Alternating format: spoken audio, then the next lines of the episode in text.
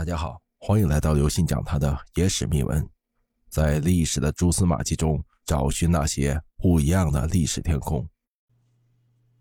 现在正值春节假期啊，这个一般是咱们传统的发年终奖的时候。那么旧时的年终奖怎么发的呢？一句话，小官靠酬，京官靠送，多的一年工资，少的一顿饭钱。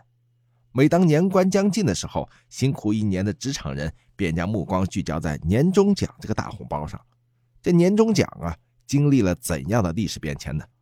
年终奖在我国很早就有了，在东汉时期，一到腊月，皇帝啊就开始给文武百官发年终奖。汉官仪中记载，腊赐一项为大将军三公各钱二十万，牛肉两百斤，粳米两百斛，特进侯十五万，卿十万。校尉五万，尚书三万，侍中、将、大夫各两万，千石、六百石各七千，虎贲郎、羽林郎三千。据说啊，当时三公和大将军的月薪只有一万七千五百钱，领这一回年终奖，相当于一年的工资了。宋代官员的俸禄包括正俸，就是钱；禄粟、米、值钱、公用钱、值田、茶汤钱、给券。就是差旅费、除料、薪炭等等许多令人眼花缭乱的名目。工资虽然很高，但年终奖却很少。每年冬至的时候，皇帝给高级官员们发年终奖，宰相、枢密使以及曾经封王的大臣，每人只有五只羊、五十面、两十米、两坛子黄酒而已。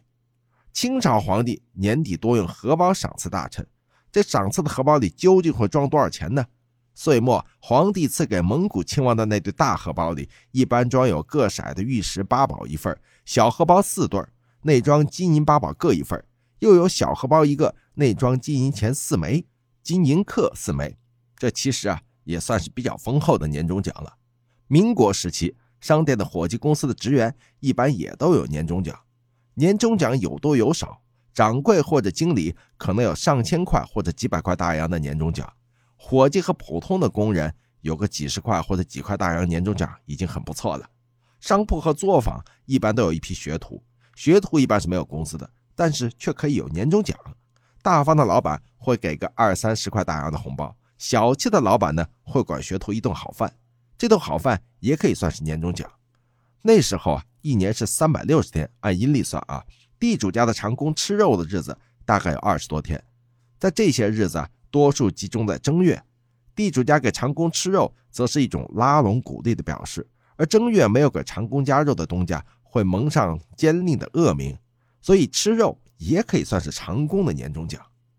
在我国古代，高级官员的年终奖由朝廷发放，小官小吏的年终奖啊，需要他们自己想办法创收了。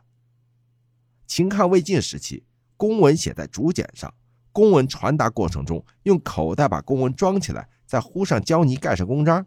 另一个部门收到这口袋，剥掉胶泥，把公文倒出来，装公文的这个口袋就成了废品。那时候装竹简的口袋有皮质的，有丝织的，也有麻布的，都能卖钱。这攒的口袋多了，到年底运到市场上卖掉，年终奖就有了。唐朝和宋朝啊，有一段时间是允许各州府衙门向民间放高利贷的。高利贷的本金有朝廷拨付的本钱和公用钱。也有官员们自己凑的集资款，获得的利润，国家财政抽小头，地方留大头，大部分利息都存进小金库。这其中一些钱呢，就用到岁尾发年货、发红包了。明清时期，官员的俸禄不高，京官的年终奖不是朝廷发，是来自地方官员。当时地方官员来钱的渠道多，而京官就比较穷困一些。地方官员呢，为了获得信息和得到京官的照应。每当冬日降临的时候，往往以京官购置取暖木炭为名，向六部司官孝敬钱财，此为探敬。探敬是馈岁的意思，就是新年礼物的意思。所以地方官员赠送所付的信礼，一般不直接说数目，而是以梅花诗八韵、十韵或数十韵来代替。如果是四十两银子，就说是四十闲人；三百两银子，就说毛诗一部，显得很儒雅。呃，据说啊。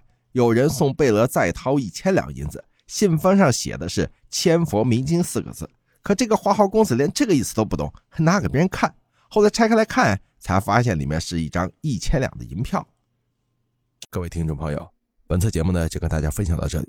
如果您喜欢我们的节目，请您给予我们节目十分好评，并点赞关注，同时转发给您的亲朋好友，邀请他们一起来收听我们不一样的历史天空。